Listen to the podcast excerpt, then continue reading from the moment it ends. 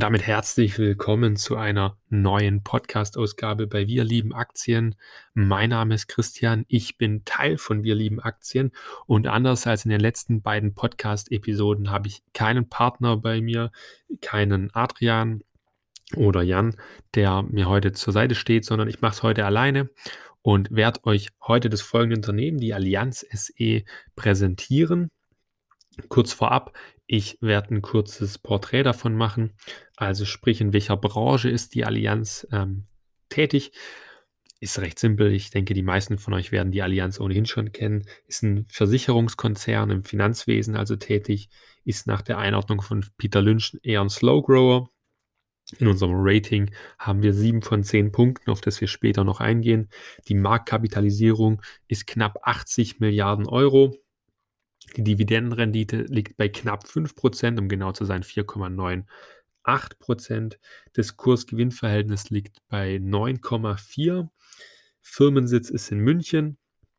Gründungsjahr 1980 und Mitarbeiterzahl liegt bei 150.269 Stück. Und dann springen wir gleich ins Kapitel der Unternehmenshistorie und da springen wir ins Jahr 1880. Jetzt fragt ihr euch vielleicht, warum 1880? Du hast vorhin im Kurzporträt gesagt, die waren 1980 gegründet, äh, 1890 gegründet. Und ja, das stimmt auch. Die Allianz wurde 1890 gegründet, aber die Münchner Rückversicherungsgesellschaft, die wurde im Jahr 1880 gegründet. Die Münchner Rück, die kennen wahrscheinlich auch viele von euch, haben vielleicht auch ein paar von euch im Depot, ist eine im Vergleich zur Allianz keine klassische Versicherungsgesellschaft, sondern eine Rückversicherungsgesellschaft, zumindest im Kerngeschäft, heißt so viel wie eine Rückversicherung versichert Versicherungen. Also im Schadensfall von einer Versicherung ähm, springt dann auch die Rückversicherung ein und haftet dann für die Schäden. So. Das ist aber deswegen einfach so spannend, weil die Unternehmer Karl Thieme und Wilhelm Fink haben die Münchner Rückversicherungsgesellschaft im Jahr 1880 gegründet. Und die waren dann eben in diesem Rückversicherungsgeschäft tätig, aber die wollten dann halt auch eben ähm, im normalen Versicherungsgeschäft tätig sein. Und darum haben die zehn Jahre später die Allianz gegründet. Und das Gründungskapital für den Transport- und Unfallversicherungs, für das Unfallversicherungsgeschäft betrug damals bereits staatliche 4 Millionen Mark. Fünf Jahre später folgte dann bereits der Börsengang im Jahr 1895 und dieser Börsengang war ein voller Erfolg für die Allianz, weil direkt schon am ersten Handelstag konnte man den Aktienpreis verdreifachen. Also das heißt, wer da teilgenommen hat, der hat einfach direkt mal einen ordentlichen ja, IPO-Gewinn mitnehmen können. In der Zwischenzeit hat die Allianz dann auch immer weiter expandiert. Man hat ähm, global Standorte errichtet. 1893 hat man die erste Auslandsfiliale allgemein ähm, eröffnet und die war in London. Und man hat dann einfach im weiteren Verlauf immer mehr Präsenz gewonnen. Bei den 1910er Jahren, dann hatten wir dann auch erste Probleme, die auf die Allianz zukamen. Natürlich hat die Allianz erstmal profitiert, zum einen von dem Automobilmarkt, den es gab, aber man hatte auch große Probleme in dieser Zeit, und zwar der Erste Weltkrieg kam. Der Erste Weltkrieg hinterließ seine Spuren. Eine Versicherungsgesellschaft äh, findet Krieg bestimmt nicht so cool für das operative Geschäft. Man hat Probleme gehabt, ähm, die man bewältigen musste, große Schäden, die man begleichen musste.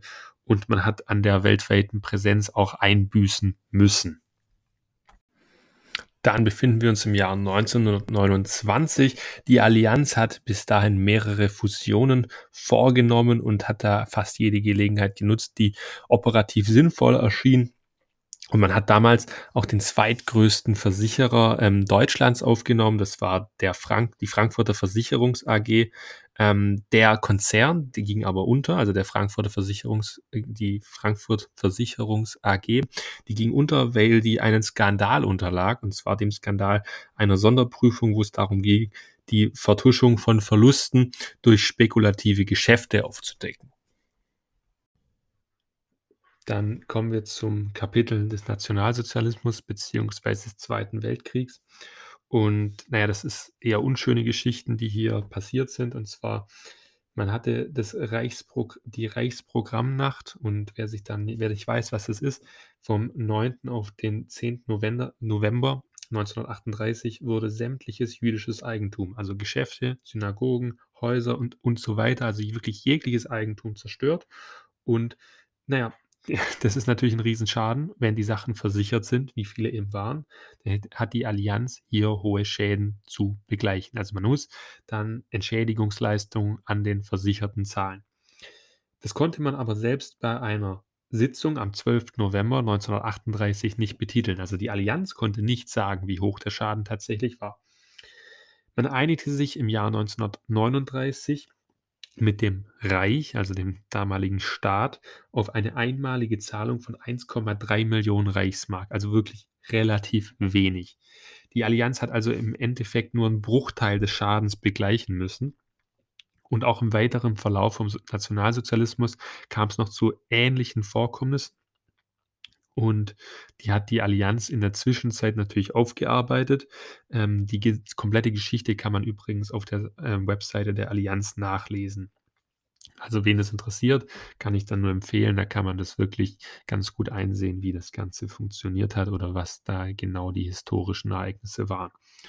1945 ist auch ein entscheidendes Jahr. Da war die Allianz nämlich aufgrund fehlender Prämienzahlung eigentlich bankrott. Also man hatte ja unfassbar viele Schäden durch den Zweiten Weltkrieg, noch mal eine Vielzahl mehr als im Ersten Weltkrieg. Ähm, aber gleichzeitig hatte man keine Prämien. Das heißt, de facto war die Allianz bankrott. Dennoch wurde der Geschäftsbetrieb wieder zugelassen und das Unternehmen dann wieder neu aufgebaut. Das heißt, das Unternehmen war dann im Schluss hat's immer weiter bestanden, obwohl es keine Prämien bekommen hat und natürlich auch keine Ausgleichszahlung dann le leisten konnte, zumindest nicht alle. Die nächste Epoche, in der wir dann mal kurzzeitig stehen bleiben, ist zur Zeit der DDR, also zu der Zeit, wo Deutschland noch geteilt war. In der DDR liefen die Versicherungen eh nur über staatliche Institutionen. Das heißt, die Allianz hatte so als privates Unternehmen da nicht wirklich die Chance, in den Markt hineinzukommen. Man muss aber sagen, dafür lief es eben im Westen von Deutschland sehr gut für die Allianz. Warum? Also Deutschland hat sich immer weiterentwickelt. Es wurde industrialisiert, elektronische Datenverarbeitung kam, Computertechnik, Expansion ins Ausland. Das wurde alles erleichtert von Zeit zu Zeit. Und natürlich vor allem die Prämieneinnahmen aus der Kfz-Branche sind erwähnenswert. Man muss hier natürlich sagen, je weiter diese Industrialisierung fortgeschritten ist, je mehr die Expansion zugenommen hat, desto mehr Güter gab es, die man versichern konnte oder teilweise auch musste. Du musstest dich ja als Unternehmer dann immer absichern. Das hat natürlich für die Allianz einen enormen Boom ausgemacht und dementsprechend liefen diese Jahre auch sehr gut. Der Sektor war am Ende, also der Kfz-Sektor war am Ende 1960 für mehr als die Hälfte der gesamten Prämieneinnahmen verantwortlich. Das muss man sich mal vorstellen. Also ein Sektor, der Automobilsektor, die Kfz-Branche, hat bei der Allianz mehr als die Hälfte der Umsätze ausgemacht. 1973 stieg die Allianz dann zum größten europäischen Versicherer auf, also eine Hürde, die auf jeden Fall erwähnenswert ist. Ähm, man hat natürlich dann auch immer weiter ins Ausland expandiert. Also das hat natürlich sich das nie angehalten. Die Allianz ist eigentlich stetig gewachsen, wenn man jetzt mal die Kriege absieht. Da hat sie natürlich enorme Einbußen gehabt und ist deutlich geschrumpft, aber ansonsten ist das Wachstum immer weiter vorangegangen. Durch diese Expansion war es dann auch so, dass man die Konzernstruktur ändern musste. Man hat die Allianz Holding gegründet, die Holding AG gegründet und diese Änderung war 1985 als die deutsche Wiedervereinigung dann stattgefunden hat im Jahr 1990, hat dann die Allianz auch die Übernahme der deutschen Versicherungs AG aus der DDR vollzogen und auch im weiteren ehemaligen sowjetischen Einflussgebiet hat das Unternehmen begonnen, sich zu etablieren. Das heißt, man hat einen neuen Markt erschlossen, den man davor noch nicht die Möglichkeit hatte.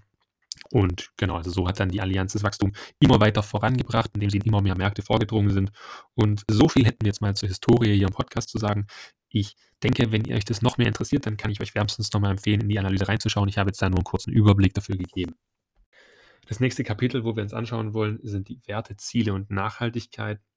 Und hier schauen wir einfach mal den Slogan an, den Unternehmenszweck, wie die Allianz sagt. Und da waren sie in meiner Hinsicht relativ unkreativ. Sie haben einfach den Slogan, ähm, wir sichern deine Zukunft. Naja, also das ist jetzt übersetzt, aber dennoch, also naja, ich meine, das ist ganz gängig, das muss ein Versicherer natürlich sagen. Wie man das Ganze findet oder wie man es einordnet, das sei mal jedem selber überlassen. Ich habe ja schon angedeutet, für mich ein relativ unkreativer Slogan, aber ähm, ja, natürlich ist das, das, das Kern, der Kernzweck einer Versicherungsgesellschaft und damit kurz, einprägsam und vielleicht dennoch gar nicht so verkehrt, wie ich es jetzt finde. Aber man darf ja ruhig auch mal, finde ich, ein bisschen kritisch sein mit solchen Slogans. Die strategischen Ziele der Allianz sind Outperform, Transform and Rebalance oder auf Deutsch dann Übertreffen, Umbauen und Neugewichten. Die Slogans sind vor allem so hingehend gemeint, das Übertreffen ist in Bezug auf die Konkurrenz gemeint. Also man will dieser, man will dieser Konkurrenz stets voraus sein. Das ist auch für mich auch so wischiwaschi formuliert. Äh, wir kommen später gleich zum Umsetzungsplan. Man möchte umbauen, beschreibt den digitalen Wandel, den die Allianz ähm, machen möchte. Man möchte digital und dementsprechend skalierbar sein.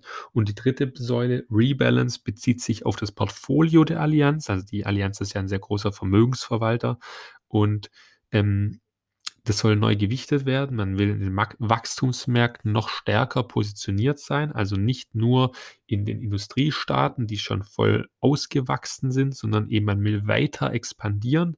Wir haben ja in der Historie gemerkt, das kann die Allianz offensichtlich ganz gut, neue Geschäftsbereiche erschließen und man möchte Weltmarktführerposition in der Vermögensverwaltung beibehalten. Also man will weiterhin der größte Vermögensverwalter der Welt sein. Und jetzt haben wir natürlich genug gehört von diesen Zielen oder von den Werten. Und jetzt ist die Frage, wie will die Allianz das Ganze umsetzen? Und die Allianz hat sich da einen Fünf-Punkte-Plan zusammengesetzt. Inklusive Leistungsgesellschaft ist der erste Punkt. Das zweite ist standardmäßig digital sein, also dadurch die Skalierbarkeit erlangen. Das dritte ist echte Kundenorientierung. Viertens ist Wachstumstreiber sein. Und fünftens ist technische Exzellenz. So, jetzt kann man sich natürlich fragen, ist das alles so wirklich so, dass es wirklich umsetzt? Ist dieser Umsetzungsplan also nicht nur Theorie, sondern wird der auch gelebt? Und da muss man sich natürlich immer mal wieder die Frage stellen, stimmt's? Stimmt's nicht? Ist es für uns wirklich einsehbar? Ja, schwierig. Was wir sehen, sind die Kennzahlen, die sind bei der Allianz sehr gut, da kommen wir später noch drauf zu sprechen, wenn wir die fundamentale Bewertung machen. Aber an sich können wir von außen erstmal relativ wenig sehen. Was wir aber sehen können, ist zumindest, wenn es um die technische Exzellenz geht, dass Allianz sich auch in der Blockchain-Technologie ja zumindest ähm, engagiert. Die Allianz ist nämlich ein Mitglied der Gesellschaft B3I. B3I ist eine, ja, die, die, diese, diese Gesellschaft geht rein auf Blockchain. Und der Sinn dieser Gesellschaft ist es, Versicherungslösungen auf einer Blockchain-Plattform anbieten zu können. Und nach, wenn man zumindest nach den Angaben von B3I geht, dann hätte man äh, in einigen Fällen eine Effizienzsteigerung für die Versicherer und oder Rückversicherer von bis zu 30 Prozent, was natürlich einfach aus Profitabilitätsgründen ein Riesenvorteil sein kann. Es gibt mehrere Unternehmen, die an diesem B3I beteiligt sind. Darunter sind Versicherer, dann sind da auch Banken und es sind Rückversicherer. Und genau, so viel zu diesem Thema B3I. So, und zum Abschluss des Kapitels Werte und Ziele und eben Nachhaltigkeit kommt eben genau der letzte Punkt, Nachhaltigkeit nochmals zum Tragen. Die Allianz macht zumindest den Eindruck, dass ihr Nachhaltigkeit sehr wichtig ist. Sie beschreiben, dass zum, zumindest die Vorstandsgehälter zum Teil an Unternehmensziele geknüpft sind, die eben unter den Bereich Nachhaltigkeit fallen. Also bedeutet, die Vergütung der Vorstandsmitglieder hängt zum Teil davon ab, dass man eben ähm, die Ziele, diese ESG-Kriterien, die man sich selbst auferlegt, eben einhält. Im Fokus steht eben der Klimawandel und die Dekarbonisierung. Man ähm, möchte sich da einfach gewisse Ziele setzen, die man auch einhalten soll. Zum Beispiel soll man ähm, bis 2015, äh, 50 bis 2050 komplett emissionsfrei sein und 2023 möchte man ausschließlich erneuerbare Energien verwenden, um den Betrieb des Konzerns aufrechtzuerhalten. Die Treibhausgasemissionen sollen 2025 auch 30 Prozent niedriger sein als noch im Jahr 2019 und das soll dann heruntergerechnet auf die Arbeitskraft eben die Maßeinheit sein, an der man sich orientiert. Man muss natürlich das auch wissen, bei einem Versicherer, da fällt natürlich auch viel Energie an, die genutzt wird, aber natürlich lange nicht so viel wie in anderen Geschäftsmodellen, zum Beispiel in einem produzierenden Gewerbe. Da ist es natürlich deutlich einfacher für einen Versicherer auf erneuerbare Energien zu fahren als ein hm, produzierendes Gewerbe, wie gesagt. Also da muss man auch unterscheiden, aber dennoch ist es ja löblich, dass die Allianz solche Ziele verankert und natürlich eben auch die Vorstandsgehälter dahingehend anpasst.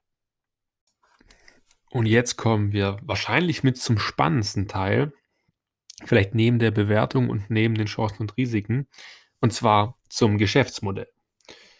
Wir haben jetzt ja schon öfters angesprochen, die Allianz ist ein Versicherer. Dennoch ist es nicht ganz so simpel zu verstehen, was für eine Art von Versicherer. Und zwar deswegen, weil man muss unterscheiden. Man hat die Allianz SE, die ist Holding und Rückversicherer. Und ein Rückversicherer, den Unterschied von Versicherer und Rückversicherer, den haben wir ja kennengelernt. Ein Rückversicherer versichert den Versicherer. Ist quasi ja, die Versicherung des Versicherers. Und die Allianz Gruppe ist die operative Versicherungsgruppe und ist dementsprechend fürs operative Kerngeschäft zuständig. Das bedeutet, wir haben folgendes: Wir haben einen Rückversicherer, die SE, und die überträgt auf sich selbst das Versicherungsrisiko der Allianzgruppe. Ist also ein bisschen komplex, aber durchaus, glaube ich, verständlich. So, warum macht die Allianz das? Es hat natürlich zum einen Vorteile, aber zum anderen auch Nachteile, wenn man jetzt mal so drüber nachdenkt. Welchen Vorteil hat es erstmal, wenn man das Risiko intern weiterhin hat? Na, der Vorteil ist weiterhin darin, man hat weniger Kosten. Man muss sich vorstellen, wenn ich jetzt einen externen Rückversicherer übernehme, wie zum Beispiel die Hannover Rück oder die Münchner Rück, dann haben wir folgendes Problem. Die machen es natürlich auch nicht umsonst. Die sagen nicht einfach, ja, easy, lager mal deine, deine Risiken auf uns aus, sondern die sagen natürlich, nee, nee, wir wollen natürlich auch Prämien haben. Diese Prämien spart sich mehr oder weniger die Allianz dadurch natürlich in gewisser Hinsicht, dass sie das Risiko trotzdem intern behält. Da müssen natürlich trotzdem Regularien erfüllt werden, aber das ist natürlich trotzdem viel besser, wenn dieses Geschäft intern bleibt. Es wird mit Sicherheit nicht alles aus, äh, intern behalten. Es werden mit Sicherheit auch Risiken ausgelagert. Aber dennoch ähm, ist es ein großer Vorteil für die Allianz. Nachteil ist aber auch der, du hast natürlich das Risiko immer noch in deiner Gruppe. Also wenn dann mal was sehr, sehr Großes passiert, wie ein Krieg oder ähm, jetzt so eine Hochwasserkatastrophe, was wir jetzt eben auch in Deutschland hatten, und zwar halt nicht nur teilweise, sondern flächenübergreifend oder vielleicht auch länderübergreifend ähm, oder vielleicht sogar kontinentübergreifend, dann hast du als Versicherer natürlich ein Problem, wenn du dich selber auch noch rückversicherst. So, das heißt, da haben wir jetzt mal drüber gesprochen, was dieses Konzerngebilde für Vor- und Nachteile hat, zumindest so aus meiner Sicht. Das Kerngeschäft der Allianz ist eigentlich in zwei große Teile eingeteilt. Den Versicherungsteil und das Asset Management. Fangen wir mit dem Versicherungsteil an. Auch der Versicherungsteil ist in zwei Teile zu untergliedern, in zwei Versicherungsteile. Der erste Teil ist der Schadensversicherung und Unfallversicherungsteil.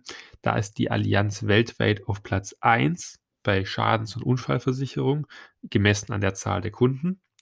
Und diese Produktpalette umfasst natürlich eine Reihe von Versicherungen. Zum Beispiel ist jetzt eine Kfz-Versicherung wie eine Oldtimer-Versicherung, Motorradversicherung, Schutzbrief, eine Unfallversicherung, eine Sachversicherung wie zum Beispiel eine Hausratsversicherung, eine Wohngebäudeversicherung, allgemeine Haftpflichtversicherung wie Privathaftpflicht, Hundehalterhaftpflichtversicherung, Pferdehalterhaftpflichtversicherung und Tierhalterhaftpflichtversicherung. Und Reiseversicherung und Rechtsschutzversicherung. Das sind so die Kerngebiete der Schadensversicherung und Unfallversicherung. Dann kommen wir zum zweiten Unterpunkt der Versicherung und das sind die Lebensversicherungen und die Krankenversicherung. Bei den Krankenversicherungen zählen natürlich auch die Pflegeversicherungen mit rein. Die meisten von euch werden wahrscheinlich gerade die letzteren zwei kennen, einfach weil ich denke mal, viele sind angestellt, die werden so ein Verhältnis kennen. Da zahlt man in die gesetzliche Kranken- oder Pflegeversicherung ein, beziehungsweise meistens und. Oder man hat eben eine private Versicherung ähm, und zahlt dann in diese ein. Im Lebens- und Krankenversicherungsgeschäft ist die Allianz weltweit auf Platz 5, also auf jeden Fall nicht unter den Top 3 und auch nicht wie im anderen Geschäft der Unfallversicherung auf Platz 1. Bei den Lebensversicherungen bedarf es vielleicht einer gewissen Erläuterung, was das überhaupt ist. Eine Lebensversicherung ist vom Konstrukt her relativ ähnlich wie eine Rentenversicherung. Man kombiniert quasi Altersvorsorge und Hinterbliebenenschutz. Man versichert eine Person, also zum Beispiel ich versichere mich mit einer Lebensversicherung, ich zahle einen monatlichen Beitrag, die sogenannte Prämie, oder manchmal sind es auch jährliche Beiträge, je nachdem, wie man das ausgestaltet. Und dann erhält, erhalte ich ab einem gewissen Zeitpunkt, der vorher vertraglich festgelegt wurde, einen Festbetrag. Den Festbetrag bekomme entweder ich oder, falls ich vorher versterben, versterben sollte, vor diesem äh, vereinbarten Zeitpunkt, dann bekommen es meine Angehörigen, also zum Beispiel meine Frau, meine Kinder, ähm, vielleicht auch meine Eltern, je nachdem, wann ich dann gestorben bin. Natürlich gibt es hier auch wieder ganz viele Produkte, die man anbieten kann als Lebensversicherung. Die werden natürlich auch für jeden Kunde einzeln auferlegt. Man prüft quasi, welches Risiko hat der Patient, äh, der Patient, der Kunde, ähm, dass er vielleicht früher versterben sollte, als für uns vertraglich festgelegt ist. Und da sind folgende Beispiele jetzt mal zu nennen. Risikolebensversicherung, Risikolebensversicherung für Diabetiker, die wird tendenziell wahrscheinlich eher schlechter sein für den Versicherten von den Prämien her, also sprich höhere Prämien, äh, einfach aus, aufgrund des gesundheitlichen Risikos und Sterbegeldversicherung. Dann im Bereich Krankenversicherung, da sind vor allem folgende Unterpunkte wichtig. Die private Krankenversicherung, Krankenzusatzversicherung, also zum Beispiel sowas wie eine Zahnversicherung ist da so gängig, was ich kenne. Dann gibt es Krankenhauszusatzversicherung. Das sind dann sowas wie zum Beispiel Chefarztbehandlung, äh, Krankentagegeldversicherung. Ähm, genau, das sind eigentlich so die gängigen Sachen, die man da von den Produkten her kennen sollte. Im Bereich von den Krankenversicherungen sind aber auch noch andere Sachen als die klassischen Kranken- und Lebensversicherungen enthalten. Ähm, und zwar sind hier auch eine Reihe von Spar- und Anlageprodukten vertreten. Das sind zum Beispiel Aktienfonds, Baufinanzierung und Schatzbriefe. Vertrieben werden die Produkte der Allianz meistens über lokale Allianzgesellschaften. Es gibt auch weltweit agierende Gesellschaften. Das sind zum Beispiel die Allianz Global Corporate and Specialty oder kurz ACGS die Allianz Partners oder AP in der Abkürzung und Euler Hermes. Zum Kundenstamm der Allianzgruppe gehören sowohl private Kunden, also das ist das ganz gängige, aber auch eben kommerzielle Kunden, also gewerblich tätige Kunden. So, und jetzt erklären wir euch mal ganz kurz, wie das Konzept einer Versicherung allgemein funktioniert. Wir hatten es ja schon zum Beispiel bei der Lebensversicherung angesprochen. Man bezahlt einmalig oder eben regelmäßig, zum Beispiel monatlich, seine Prämien an die Versicherungsgesellschaft. Diese verlangt die Gebühren dafür, dass sie eben dann einen gewissen Versicherungsschutz bietet. Das macht natürlich nicht nur eine Person, sondern das machen mehrere hundert oder vielleicht auch mehrere hunderttausend, je nach Versicherungsart. Die Versicherungsgesellschaft, also hier zum Beispiel die Allianzgruppe, hat dadurch einen gewissen Geldpool ja, weil mehrere Leute ja einzahlen bei der Versicherung. Mit dem Geld kann die Allianz jetzt grundsätzlich wirtschaften. Bedeutet, sie hat natürlich Regeln, was sie mit dem Geld machen darf und was nicht. Sie hat gewisse Kriterien zu erfüllen, an Eigenkapitalquote etc. etc. Aber grundsätzlich steht ihr das Geld erstmal zur Verfügung und wie im klassischen Bankgeschäft auch, darf die Versicherung mit diesem Geld erstmal wirtschaften. Natürlich, wie gesagt, unter gewissen Rahmenbedingungen. Wenn es jetzt zum Schadensfall kommt bei einem Versicherten, dann nimmt die Versicherungsgesellschaft Geld aus dem Pool und bezahlt dem Betroffenen dieses Geld. So, also die natürlich die Bezahlung des Schadens. Es ist natürlich sehr, sehr selten, oder wird wahrscheinlich nie vorkommen, dass alle Versicherten auf einmal einen Schaden erlitten, erleiden und die Allianz dann alle auszahlen muss.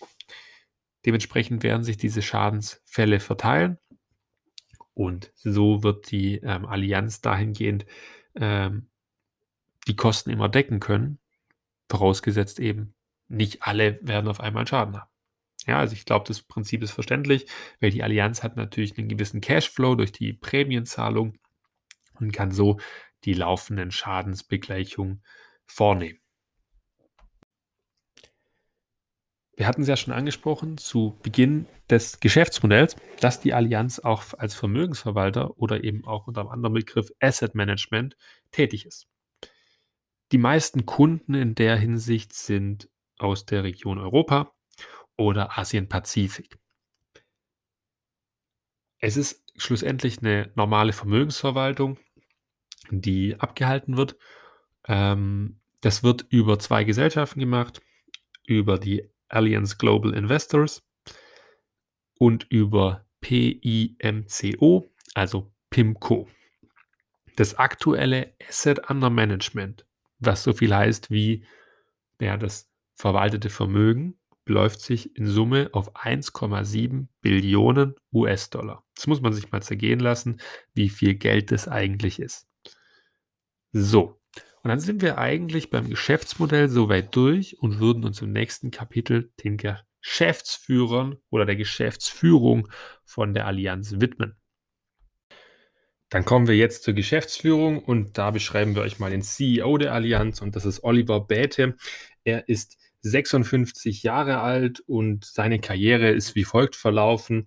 Er war zuerst mal Bankkaufmann bei der Westdeutschen Landesbank, also hat eine ganz normale Ausbildung gemacht, hat sich dann weitergebildet durch zwei Studiengänge, einer in Köln und das war die Betriebswirtschaftslehre.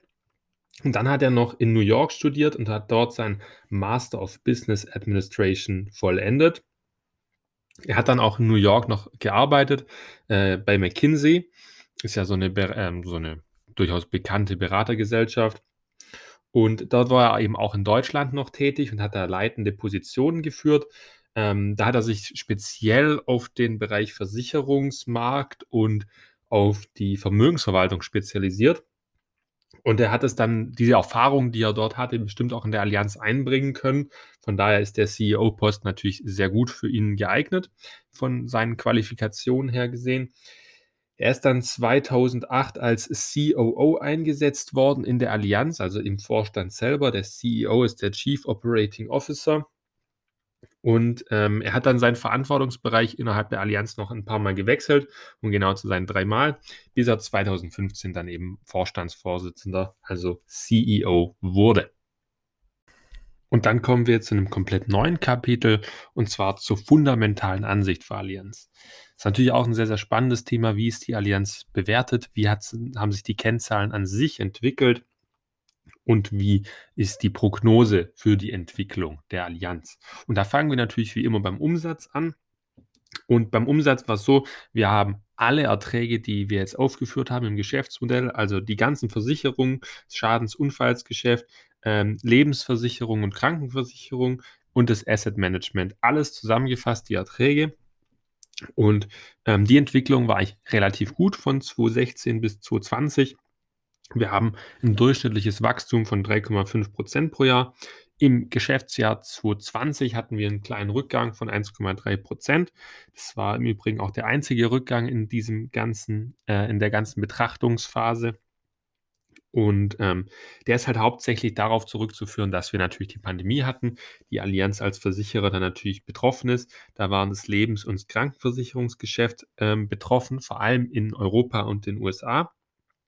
Ähm, natürlich hat man aber auch ähm, andere Geschäftsbereiche gehabt, die unter diesen Bedingungen gelitten haben. Da ist zum Beispiel die Reiseversicherung ähm, zu nennen, äh, die natürlich weniger abgeschlossen wurde aufgrund von weniger Reisen. Ähm, beim Asset Management war man aber relativ unverändert von der Quote her im Vergleich zum Vorjahr. Lag einfach daran, dass man das verwaltete Vermögen von der Summe her recht konstant halten konnte. Wie ist die Entwicklung oder wie wird die äh, wie wird die jetzt prognostiziert? Ähm, das weitere Wachstum, ausgehend von 2020, wird mit 2,8% pro Jahr prognostiziert.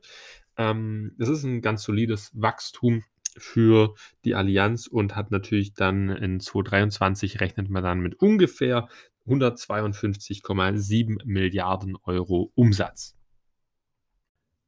Wenn wir uns jetzt mal anschauen, woher, aus aus welchen Ländern die Umsätze kommen, dann sehen wir schon an der Verteilung von 2020 zwei ganz große Faktoren. Zum einen ist Deutschland als Einzelland der größte ja, der der größte Umsatzanteil dieser Verteilung, und zwar mit rund 28% Dann sieht man, dass West und Südeuropa weitere 30% ausmachen und damit ist klar, der Fokus der Allianz ist derzeit noch ganz klar auf Europa gerichtet. Also über 50% kommen wirklich aus Europa. Weitere 10% kommen aus Amerika, die nächsten 10% in der Auflistung aus den sogenannten Wachstumsmärkten. Das sind, ähm, Asien, Lateinamerika und der Nahe Osten. Gegebenenfalls irgendwann noch Afrika, das ist natürlich jetzt noch nicht hier drin, aber könnte natürlich auch sein. Dann, ähm, 5% kommen aus Großbritannien, Irland und Australien zusammen, also diese Länder zusammengerechnet 5% und äh, was bei der geografischen Umsatzverteilung auch noch separat aufgeführt ist, ist das äh, Spezialversicherungsgeschäft mit rund 16 Prozent. Ähm, darunter fallen vor allem die Umsätze, die mit der Marke Euler Hermes ähm, gemacht werden. Und die sind eigentlich dafür da, um andere Geschäftsbereiche zu unterstützen, beziehungsweise ähm, konzerninterne Umsätze zu unterstützen. Wenn wir jetzt schauen, woher die Umsätze vom Segment herkommen. Also wir haben ja gesagt, es gibt Asset Management und Versicherung. Das sind die zwei Hauptsegmente. Es gibt noch ein paar minimale Untersegmente, auf die ich jetzt aber nicht eingehen möchte, weil sie sonst einfach nur diesen Podcast in die Länge ziehen äh, würden. Und das wollen wir eigentlich nicht. Wir wollen da, dass es ein bisschen informativer bleibt und dass wir die großen Informationen mit reinnehmen. 95 Prozent der kompletten Umsätze kommen aus dem Versicherungsgeschäft. Also das heißt eigentlich fast alles, nur 5 Prozent aus dem Asset Management. Wenn wir uns dann nochmal den Versicherungsteil speziell anschauen, dann sehen wir, dass 55,8 Prozent der Umsätze aus dem Lebens- und Krankenversicherungsgeschäft kommen. Das heißt, auch wieder die Hälfte des Versicherungsgeschäfts oder mehr als die Hälfte kommen aus dem Lebens- und Krankenversicherungsgeschäft und die restlichen 44,2 Prozent von diesem Untersegment kommen aus der Schadens- und Unfallversicherung. Das heißt, man sieht schon, es ist zwar schon aufgeteilt, das Ganze im Versicherungsgeschäft, also der ganze Versicherungssektor ist fast halb halb, aber doch das Übergewicht ist schon eher bei den Lebens- und natürlich vor allem bei den Krankenversicherungen. Was jedoch bei diesen Schätzungen nicht mit eingeflossen ist, sind eventuell zukünftige Beeinträchtigungen durch diese Klagen, die in den USA derzeit sind. Da ist es ja in den Pressen gewesen. Da kommen wir auch bei der Bewertung später noch drauf und auch bei den Risiken natürlich. Ähm, die sind da nicht mit einbezogen. Also sollte da was kommen, würde natürlich das, das EBT und den Konzerngewinn schmälern. Bleiben wir also bei den Gewinnkennziffern und gehen mal rüber zur Marge. Bei der Marge ist es so, zwischen 2016 und 2019 hatten wir eine Nettogewinnmarge zwischen 5,4 und 5,6 Prozent. Also sie war immer relativ konstant. Und in 2020 ist sie dann unter 5 Prozent gerutscht auf 4,8 Prozent. Die Vorsteuermarge war, lag immer zwischen 6,8 und 8 Prozent. Und genau eben im letzten Jahr 2020 ist sie auf 6,8 Prozent abgerutscht. Davor, wie gesagt, immer so bei 8 Prozent. Wir haben ja gesehen, bis 2023 soll sich das Ganze erholen und das soll sich natürlich auch in den Margen äh, widerspiegeln. Wir haben eine Marge, die prognostiziert wird, eine Vorsteuermarge von 8,5 Prozent und damit hätte man auf jeden Fall die Bestwerte von 2016 geschlagen.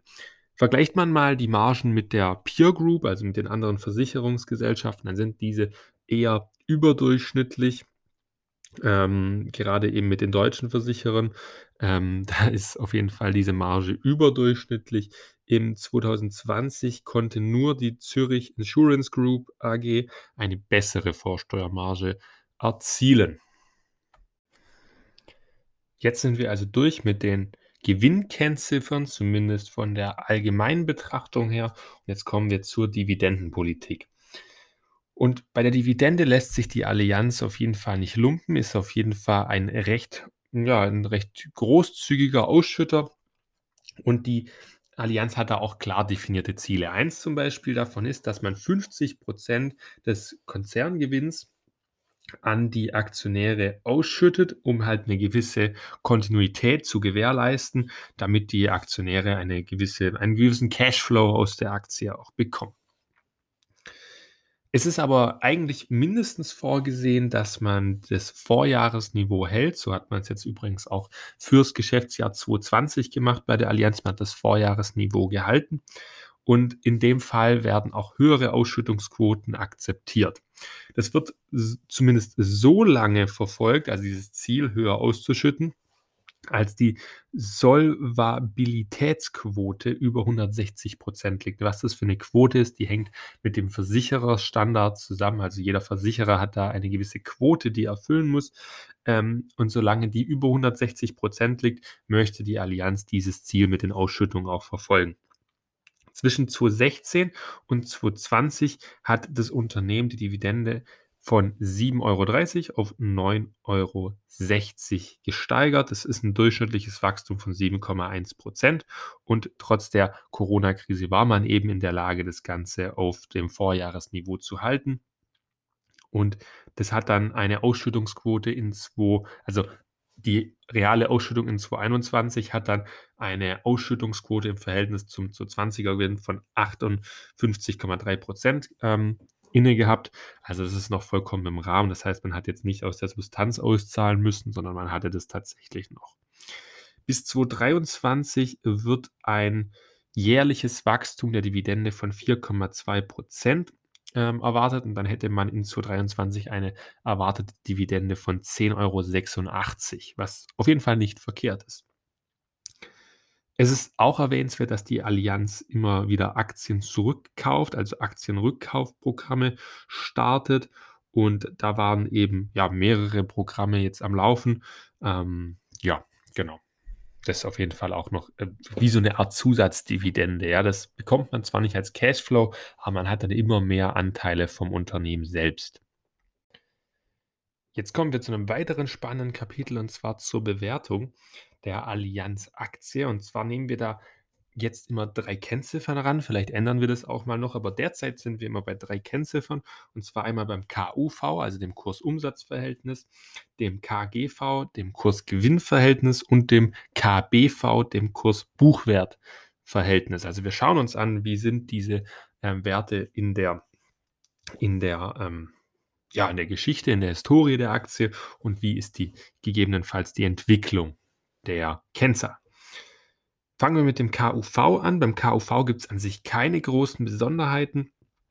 Ähm, die Allianz-Aktie wird da regelmäßig mit dem 0,6-fachen des Umsatzes eines Geschäftsjahres bewertet, ist also da relativ günstig, vor allem wenn man das mal mit anderen Branchen vergleicht. Natürlich, man kann das jetzt nicht mit einem Hochwachstumsunternehmen ähm, vergleichen wir, die sind meistens mit einem KUV von 10 bis 30 bewertet, je nachdem, wie stark das Wachstum natürlich ist. Dazu im Vergleich ist das KGV zum Beispiel doch etwas volatiler. Natürlich nur etwas, man muss das so ein bisschen im Kontext sehen. Zwischen 2016 und 2020 ähm, taumelte das ein bisschen rum zwischen 10,0 und 12,6. In 2021 wird sich der Gewinn wahrscheinlich, also prognostiziert, ähm, erholen, sehr stark erholen von 2020 und daher ergibt sich derzeit ein KGV von 9,4 und es entspricht ungefähr auch dem historischen Durchschnitt. Beim Kurs-Buchwert-Verhältnis ist es relativ ähnlich. Es gab zwar keine nennenswerten Schwankungen, es lag immer zwischen 1 und 1,2. Ähm, das Kurs-Buchwert-Verhältnis ist quasi das, der Kurs ähm, dividiert durch den Eigenan Eigenkapitalanteil. In Zukunft geht man davon aus, dass die Umsätze und die Gewinne steigen. Also das heißt, das war ja das auch, was wir in den Umsatzkennzahlen gesehen haben und in den Gewinnkennzahlen. Und dann werden diese Multiplies, also diese Multiplikationsfaktoren, die werden abnehmen. Und so liegt das KGV erwartet für 2023 ungefähr bei 8,93. Dann kommen wir zur Bewertung der Allianz aus unserer Sicht. Also wie ermitteln wir den fairen Wert der Aktie? Und da haben wir ein relativ simples Verfahren gewählt, und zwar das, wir nennen das mal Discounted Net Profit Modell. Und ähm, wie gehen wir hier vor? Also, wir gehen davon aus, dass wir die zukünftigen Gewinne des Unternehmens als Aktionär bekommen, aber dass uns die in der Zukunft weniger wert sind. Und dieser weniger Wert wird also sozusagen abgezinst. Und da ist jetzt ganz wichtig, dass wir zunächst mal diesen Abzinsungswert feststellen. Ich werde euch mal herleiten, wie ich diesen Wert ermittelt habe. Und da gehen wir erstmal in die Versicherungsbranche rein und schauen mal, wie sicher oder wie ähm, riskant ist denn diese Versicherungsbranche? Also wenn ich hier mein Geld rein tue, wie riskant sehe ich die Branche und ich sehe die als relativ riskant, ähm, nicht unfassbar riskant, aber ähm, doch schon eher im oberen Bereich. Ich bin da eher etwas vorsichtiger in der Bewertung und je höher dieser Zinssatz, desto riskanter sehe ich die Branche an sich. Und deswegen nehme ich für die Branche einen Abzinsungssatz von 8,5 Prozent und den habe ich dann auch noch minimal erhöht, weil die Allianz eine gewisse Verschuldung mit sich bringt. Heißt, wir kommen auf einen ähm, Abzinsungssatz von 9,0 Prozent. Sprich, wir zinsen jeden erwarteten Gewinn, den wir haben, von jedem Jahr mit 9% ab. Das ist eine relativ simple Methode. Ähm, das heißt, ein Gewinn, der in drei Jahren liegt, den zinsen wir zwei, äh, dreimal mit 9% ab. Also quasi wie ein Zinseszins zu rechnen. Und wir nehmen immer zwei Szenarien, ein optimistisches und ein pessimistisches Szenario für die Allianz. Also nicht nur für die Allianz, sondern eben für alle Sachen, die wir bewerten. Im optimistischen Szenario gehen wir von, einer, von einem moderaten Wachstum der Allianz aus und denken dabei, dass man ab 2024 die EBIT, die EBT-Marge, wohlgemerkt nicht die EBIT, sondern die EBT-Marge ähm, auf 9% anheben kann. Wir gehen auch davon aus, dass die Klagen, die wir jetzt auch schon angesprochen hatten, die da in den USA vonstatten sind, also die derzeit laufen, das sind Klagen gegen den Investmentfonds, ähm, der von der Allianz auferlegt wurde beziehungsweise von einer Tochtergesellschaft, ähm, dass die sich mit rund 3 Milliarden durchschlagen, also dass da ein Vergleich gemacht wird und die Allianz dann mit 3 Milliarden belastet wird. In dem Szenario bekommen wir auf eine Unterbewertung beim Kurs von 197,70. Das ist der Kurs gewesen vom Freitag vor unserer Analyse auf eine Unterbewertung von 66 Prozent. Im pessimistischen Fall gehen wir von einem deutlich geringeren Wachstum aus, also nur 1,5 bis 2,5 Prozent Umsatzwachstum pro Jahr. Und ähm, die Allianz hat in 2022 die Klagen in Höhe von 6 Milliarden Euro als Belastung auf dem Gewinn. Das heißt, die EBT-Marge ist enorm gedrückt und natürlich auch die Gewinnmarge. Selbst dann kommen wir aber auf eine Unterbewertung von 16% mit einem fairen Wert von 228,40 und äh, übrigens im, im, positiven Szenario waren es ein fairer Wert von 327,50. Ich glaube, das hatte ich vergessen zu sagen. Das heißt, wir sind auf jeden Fall einer relativ günstigen Bewertung aus unserem Modell her gesehen für die Allianz und kann daher durchaus kaufenswert sein. Im Wir lieben Aktien-Rating bekommt die Allianz als Slow Grower 7 von 10 Punkte. Zunächst, wieso ist die Allianz Slow Grower? Ist eigentlich relativ offensichtlich. Wir haben großzügige Ausschüttung und wir haben ein einstelliges Wachstum der Allianz, das prognostiziert wird und auch der Vergangenheit sich durchgesetzt hat.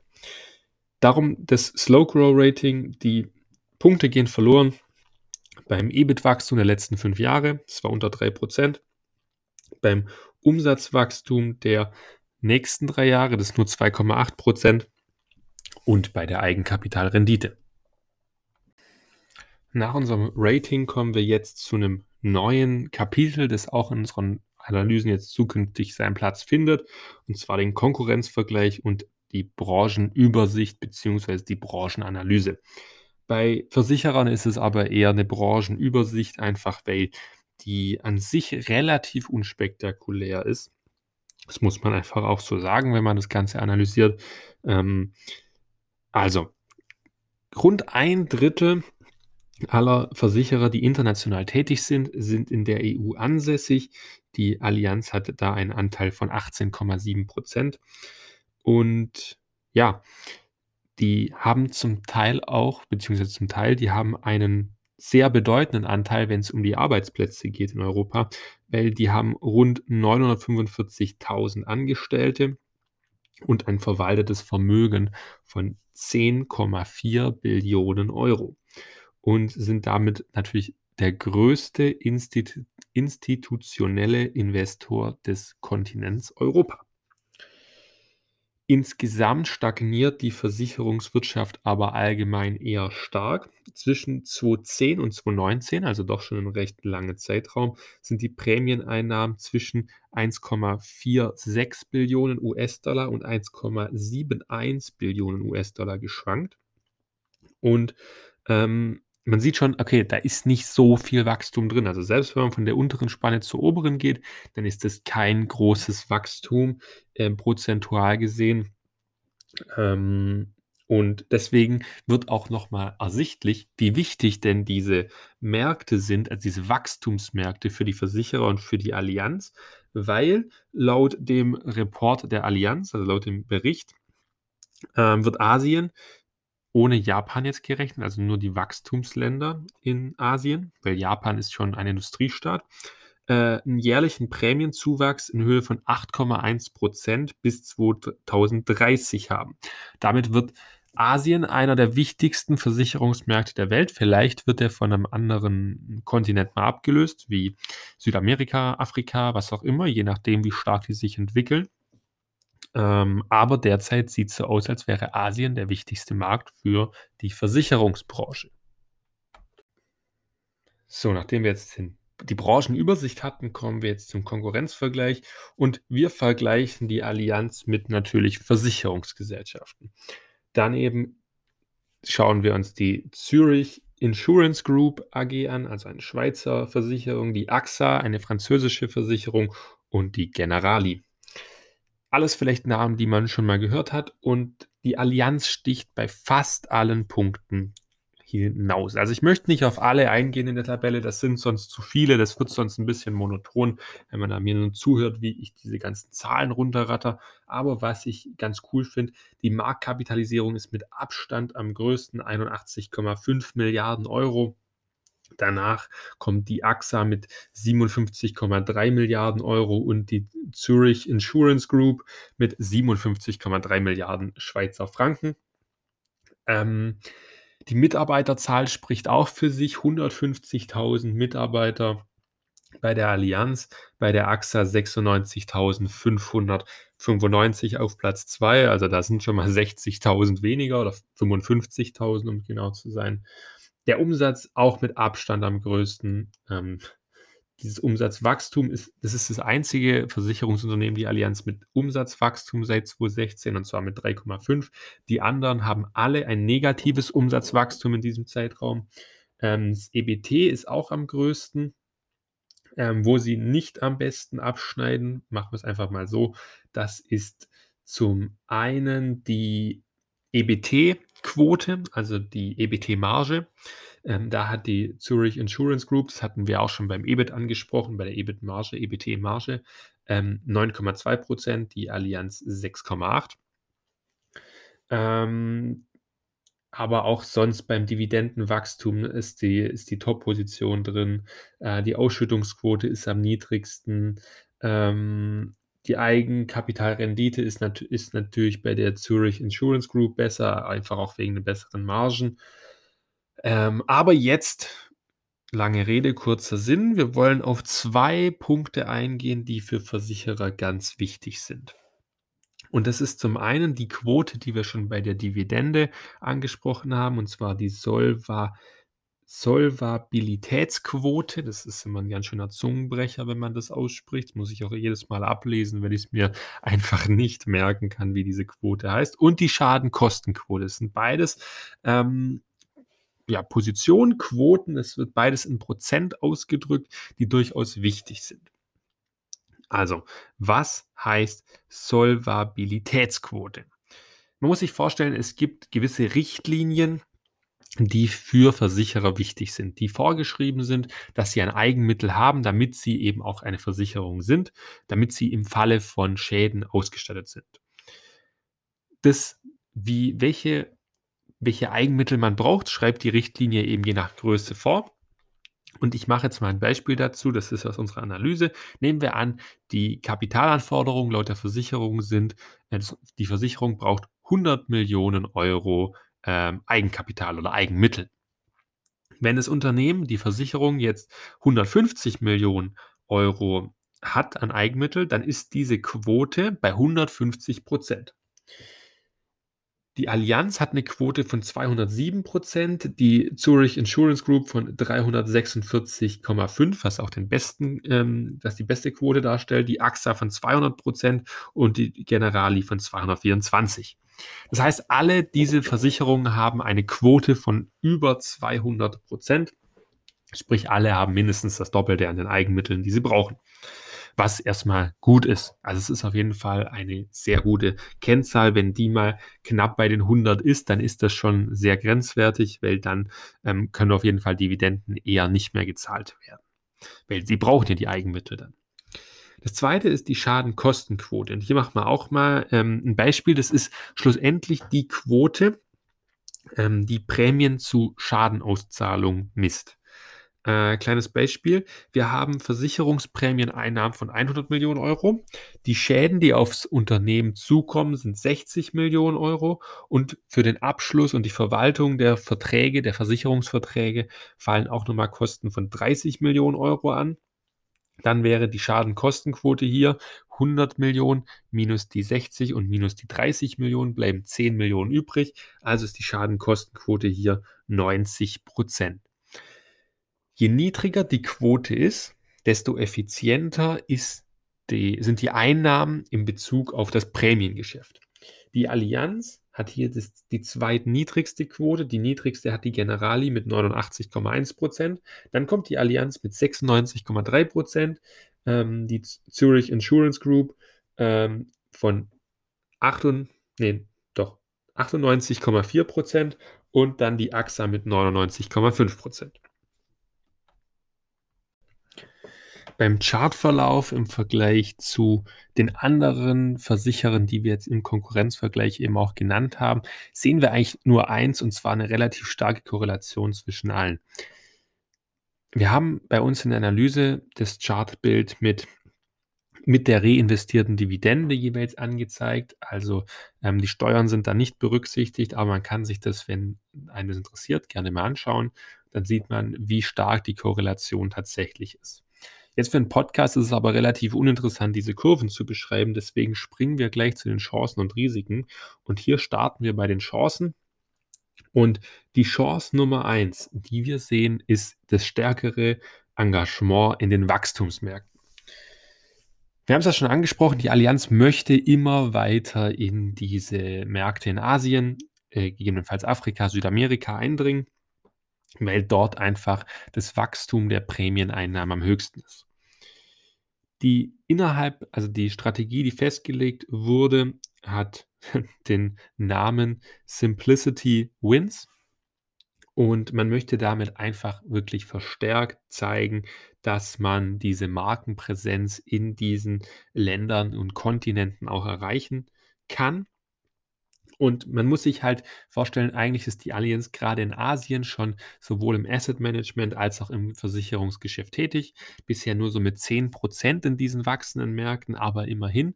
Und genau da, dieser Anteil soll eben vergrößert werden. Wenn es gelingt, kann natürlich der Umsatz auch deutlich schneller wachsen als bisher prognostiziert. Wenn man da also die Umsätze schneller einnehmen kann als die Konkurrenten, ähm, oder sich nicht da zu sehr in die Quere kommt, ähm, dann können die theoretisch alle davon profitieren. Ähm, Und bei der Allianz sehen wir gerade durch den starken Namen, durch die Brand, die schon aufgebaut wurde, ähm, ganz gute Chancen für das Erreichen des Ziels. Die zweite Chance, die wir bei der Allianz sehen, ist die Verbesserung der Profitabilität durch Digitalisierung. Die vorher angesprochene Strategie, die beinhaltet neben der Expansion in diese wachstumsstarke Res Region eben auch die Digitalisierung des Unternehmens, ja. Also die, ähm die Allianz soll einfach noch digitaler, noch, ähm, skalierbarer, aber vor allem auch einfacher werden. Und da arbeitet man an verschiedenen, hm, Umsetzungsmöglichkeiten. Wir hatten es ja auch schon angesprochen, dass man im Bereich der Blockchain aktiv ist, weil man da gegebenenfalls Lösungen erwarten kann, die deutlich effizienter und damit auch profitabler sind. Ähm, aber allgemein sollte man das Gesamtsystem der Allianz umstellen oder zumindest ist es das Ziel, dass das digitaler aufeinander abgestimmt ist und damit sowohl für die Allianz selber, aber eben auch für die Kunden ähm, einfacher zu bedienen ist. Man könnte sich so dann gewisse Kosten sparen. Das Problem ist aber nur, dass die, ähm, Allianz aus sehr, sehr vielen Konzernen oder beziehungsweise Abteilungen besteht und dann müsste das Programm quasi über übergreifend sein über alle Abteilungen hinweg. Und da sieht man sich natürlich gewissen Herausforderungen gestellt. Ähm, man muss schauen, wie die Allianz diese Herausforderungen meistert. Äh, allgemein sieht's nicht schlecht aus. Der Konzern ist derzeit in Umstrukturierung drin und wenn das Ganze gelingt oder vielleicht auch später mal mit Blockchain, dann können da durchaus profitable Margen dabei rumspringen und so kann man das Ganze vielleicht von knapp 8% Vorsteuermarge auf vielleicht 10, 11% heben. Bei all den Chancen gibt es natürlich aber auch Risiken und auf die kommen wir jetzt zu sprechen. Wir haben wie immer zwei Risiken als relevant herauskristallisiert und ich möchte dir die jetzt einfach mal präsentieren. Das erste ist Vertrauensverlust durch Cyberattacke. Wie ist dieses Risiko zu verstehen? Wir verstehen das Risiko so. Die Allianz, die hantiert natürlich mit sehr sensiblen Kundendaten. Also zum Ermitteln der Prämie braucht die Allianz ja so viele Daten wie möglich vom entsprechenden Kunde. Also zum Beispiel Alter, Geschlecht, Größe, Vorerkrankungen, ähm, also Gefährdung im Sinne von äh, am besten noch, ähm, was hatte der Vater für Krankheiten, die eventuell genetisch vererbbar sein könnten oder noch in Zukunft auftreten könnten, einfach nur damit die Allianz sich am besten absichern kann. Alles Daten, die in die höchstpersönliche Sphäre des jeweiligen ja, Versicherten eintreten und daher natürlich auch auf jeden Fall Daten, die man als Hacker gerne hätte, um vielleicht den Konzern zu erpressen. Das muss man immer im Hinterkopf behalten. Das heißt, wenn die Allianz Opfer eines solchen Skandals, eines solchen Cyberangriffs werden sollte, dann, ähm, ja, dann wäre das natürlich ein enormer Schaden für die Allianz, je nachdem, wie groß die Cyberattacke denn ist. Geht die nur auf Teile des Konzerns oder kann sie wirklich alle Daten abgreifen? Je nachdem wäre natürlich der, das Ausmaß höher oder nicht so hoch. Der Aufsichtsrat hat die Thematik im vergangenen Geschäftsjahr mehrmals thematisiert und dann auch in regelmäßigen Abständen mit dem Vorstand besprochen. Und der möchte auch immer wieder über Statusberichte hier äh, informiert werden, also ob solche Attacken stattfanden oder nicht. Die Allianz wirkt diesem Risiko mit gewissen Investitionen in der Cyber Security ähm, natürlich entgegen. Das macht aber gefühlt jeder große Konzern, also das ist nichts großartig, ähm, also großartig Unbekanntes oder Ungängiges. Man hat natürlich auch die ähm, internen Kontrollaktivitäten. Was man hier aber dazu sagen muss, ist, dass allgemein von diesem Trend der Cyberangriffe oder Cybersecurity die Allianz auch profitieren kann, weil sie könnte so neue Versicherungsprodukte aufziehen, die auch sehr profitabel ähm, arbeiten könnten durch zusätzliche Prämieneinnahmen und entsprechende Entschädigungszahlungen dann. Wie stufen wir dieses Risiko nun ein? Natürlich können wir nicht sagen, was für 'n Angriff die Allianz trifft, ähm, oder ob ihn ob sie überhaupt eintrifft. Die Eintrittswahrscheinlichkeit sehen wir eher im niedrigen Bereich, weil einfach, ähm, mit Sicherheit nicht in diesem Bereich, ähm, gespart wird, was die Investitionen angeht. Die Auswirkungen würden wir als Mittel also, würden wir jetzt einfach mal pauschal als Mittel betiteln. Das zweite Risiko betiteln wir mit Risikomanagement der Allianz versagt. Wir hatten es ja schon bei der Bewertung angesprochen, wo ich euch erklärt habe, warum der WACC, also dieser Abzinsungssatz, so relativ hoch ist. Da habe ich ja für Versicherer hier einen Wert von 8,5% angesetzt. Das ist wirklich verhältnismäßig hoch.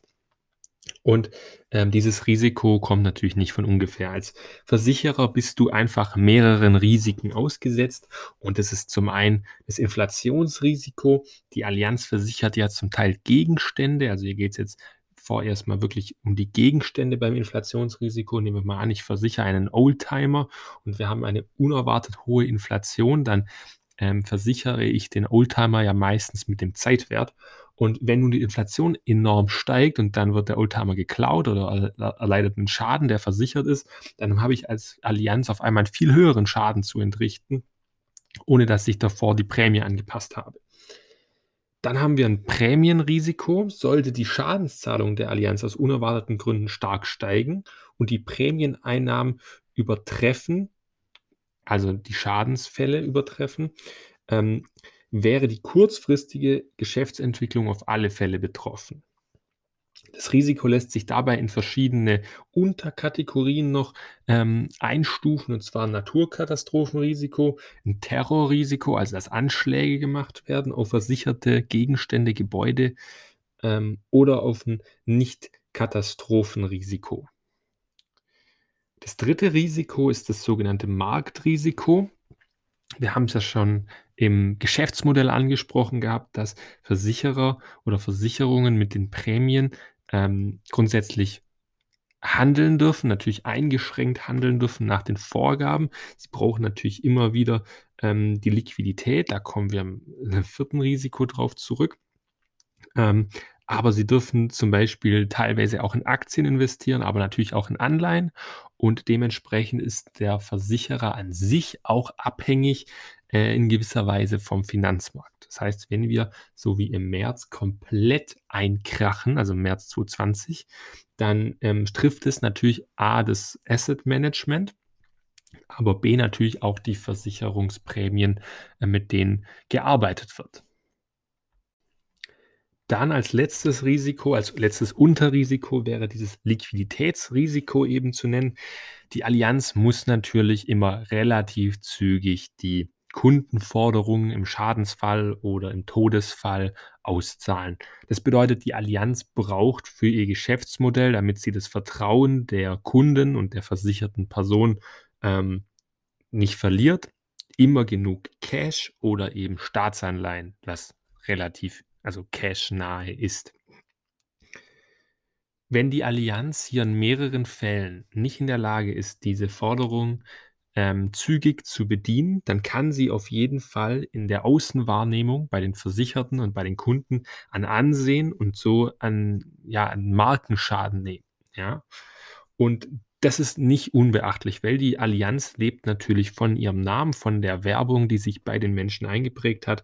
Und wenn sich dann im Hinterkopf einprägt, dass, ähm, diese Marke nicht mehr so mächtig ist, wie sie schon war, also wie es schon ähm, wie es auch eben schon mal war, dann ist, ähm, das natürlich ein enormer Schaden für die zukünftige Geschäftsentwicklung.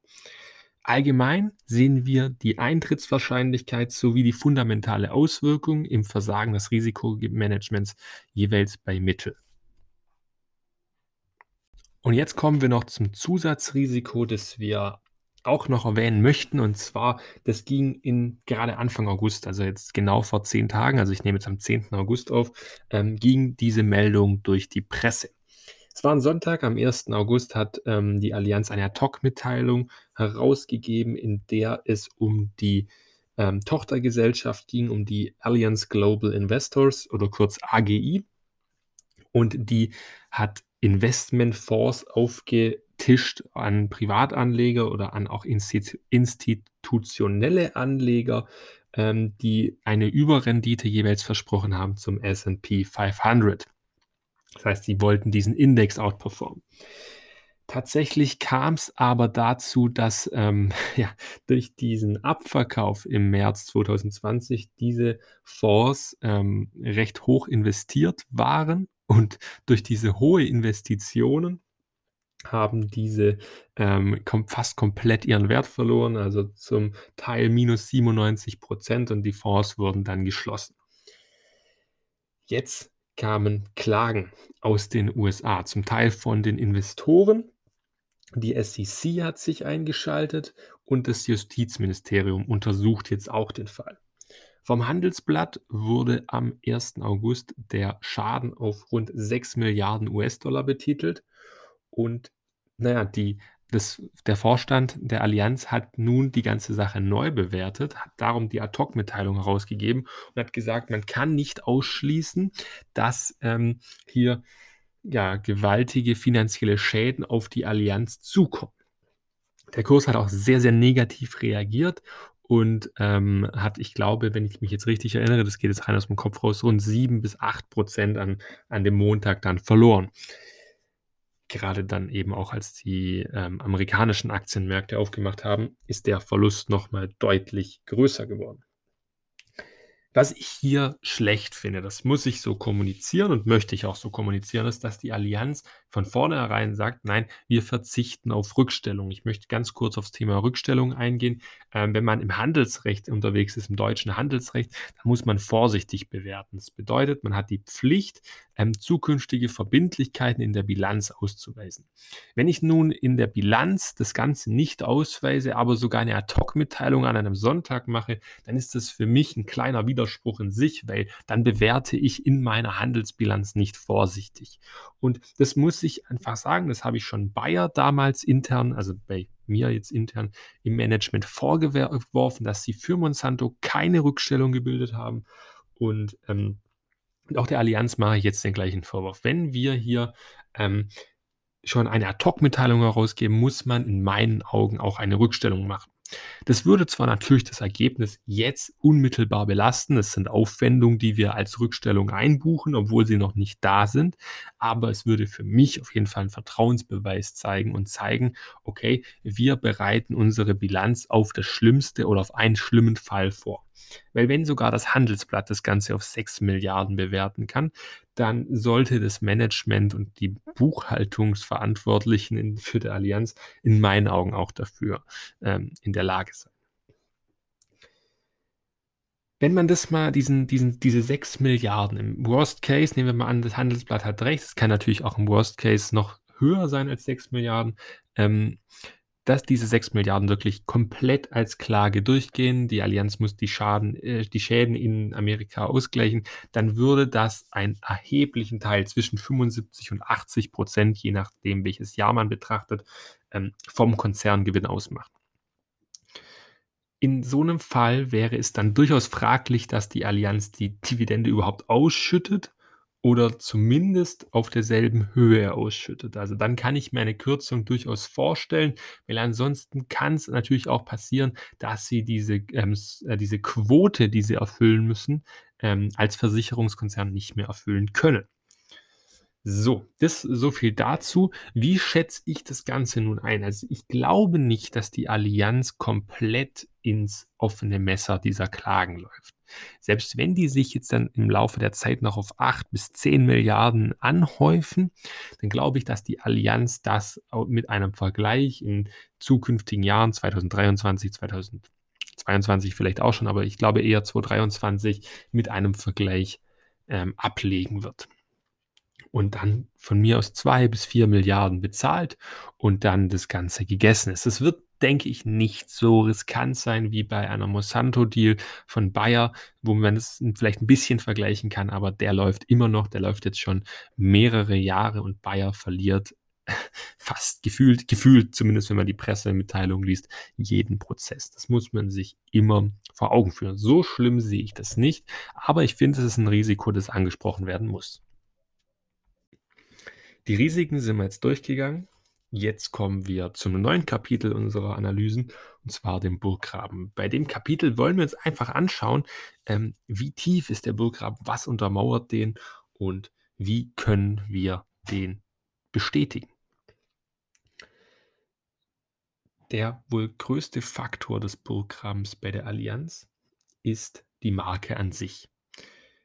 Laut der Agentur Interbrand ist die Allianz mit einem Markenwert von 12,9 Milliarden US-Dollar. Das ist zum Teil mehr als MDAX-Konzerne. Das muss man sich mal vorstellen. Also Teamviewer ist weniger wert an der Börse als die Marke Allianz an sich. Ist auf jeden Fall die wertvollste Versicherungsmarke der Welt. Im allgemeinen Finanzwesen kommt die Allianz auf Platz 3. Davor ist nur JP Morgan und American Express. Ähm, übrigens auf Platz also dahinter kommt dann noch Visa und AXA, Goldman Sachs, Citi, Mastercard, PayPal, ASBC, Morgan Stanley oder Santander. Also alles Markennamen, die man so kennt. Zumindest ein Großteil davon kennt man. Ähm, und die Allianz ist einfach davor. Finde ich ziemlich beeindruckend. Eine Weitere Stärke, die sich Allianz selber auf die Fahne schreibt, ist, dass man nach eigenen Angaben in 60% der Geschäftsbereiche Bereiche Loyalty Leader ist. Das heißt so viel wie, ähm, sie sagen, dass sie ein Loyalty Leader ist quasi folgendes: Wenn ich Kunde bin, dann empfehle ich meinen Freunden, Bekannten, wie auch immer, die Allianz weiter und das sagt die Allianz, sei sie in 60 Prozent der Geschäftsbereiche und damit würden sie einen exzellenten Service wieder, äh, wiedergeben, der sich vor allem durch die Investition in die IT-Infrastruktur ähm, wiederfinden würde. Und natürlich ähm, sei daher auch die Kundenzufriedenheit an einem Allzeithoch. Man muss aber dazu sagen, das sind die Aussagen des Managements selbst. Also bitte da noch ein eigenes Bild machen. Wenn man zum Beispiel Freunde oder Bekannte hat, die mit der Allianz versichert sind, kann man da einfach mal nachfragen, wenn es einen interessiert. Hey, bist du so zufrieden? Wie läuft es ab? Spürst du was von diesem digitalen Versicherungsmarkt oder ist das bei dir auch eher noch so, ähm, dass du sagst, hey, nein, da kriege ich eigentlich gar nichts von mit? Was die Marke der Allianz an sich auch noch untermauert, ähm, sind folgende Fakten. Man ist führender Schadensunfallversicherer weltweit, führender Kreditversicherer weltweit, unter den Top 5 im Lebenskrankenversicherungsgeschäft weltweit, wobei man hier sagen muss, dass man Fünfter ist, unter den Top 5 Vermögensverwalter weltweit. Ein weiterer Bestandteil des Burggrabens ist noch die Diversifiz Diversität der Umsatz- und Gewinnverteilung. Im, bei der Umsatzverteilung haben wir uns das Ganze ja schon angeschaut. Wir sind da sehr weltweit vertreten, natürlich mit einem großen Europa-Faktor, aber durchaus noch ähm, vertretbar, wie sich der Umsatz in Europa verteilt. Also nicht ein krasses Klumpenrisiko, auch wenn es über 50 Prozent der Umsätze sind. Aber beim Konzerngewinn, da haben wir noch nicht so genau hingeschaut. Wir haben ja gesagt, Umsatz an sich vom Asset Management macht nur 5% aus, aber das ganze Segment Asset Management macht trotzdem 23,4 Prozent des ganzen Konzerngewinns aus, was durchaus beachtlich ist, wenn man denkt, nur 5 Prozent des Umsatzes, aber trotzdem 23,4 Prozent zum Konzerngewinn. Natürlich wird drum der allgemeine Anteil, also die restlichen Prozente mit dem Versicherungsgeschäft gemacht. Aber ähm, man sieht, dass der Konzerngewinn dennoch auch stark diversifiziert ist.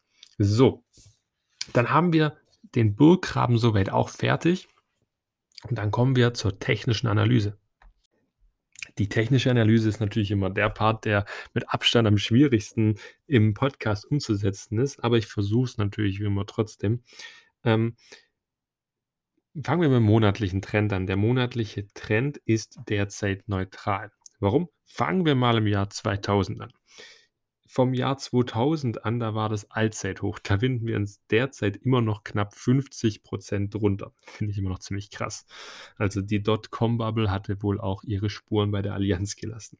Man hat innerhalb von drei Jahren 90 Prozent der Marktkapitalisierung verloren. Also man hat 90 Prozent Einbruch innerhalb von drei Jahren bis zum Tiefpunkt 2003. Danach hatte man 'n Aufwärtstrend, ähm, etabliert. Der hat sich aber erst wieder so etabliert nach der Finanzkrise. Ähm, und na ja, durch den Corona-Crash hat man diesen diese Aufwärtstrendstruktur aber neutralisiert und darum ist der Trend jetzt neutral. Dann gucken wir uns das Ganze mal im wöchentlichen Chart an und dann, ähm, fangen wir an beim Corona-Tief. Ähm, seit diesem Tief haben wir auf jeden Fall einen wöchentlichen Aufwärtstrend etabliert. Wir sehen höhere Hochs, wir sehen höhere Tiefs und jetzt haben wir eben folgende Ausgangslage. Wir hatten ein Tief, das, äh, lag bei 191,84. Wir hatten eine Aufwärtsbewegung, die ging über das vorherige Hoch hinaus. Jetzt haben wir einen starken Abverkauf gehabt, der ging aber nicht zu den 191,84. Man hätte theoretisch einen Trendbruch schon früher erkennen können, der wäre aber auf jeden Fall nicht eindeutig gewesen. Wenn dich das interessiert, dann bitte gerne noch in die Analyse, zumindest in den technischen Teil schauen, da ist es einfach viel besser erklärt, als ich's jetzt hier rüberbringen kann. Lange Rede, kurzer Sinn. Wir bleiben im wöchentlichen Aufwärtstrend, solange wir nicht das Tief bei 191,84 rausnehmen. Allgemein sehen wir es aber eher als neutral, also neutral bis aufwärts.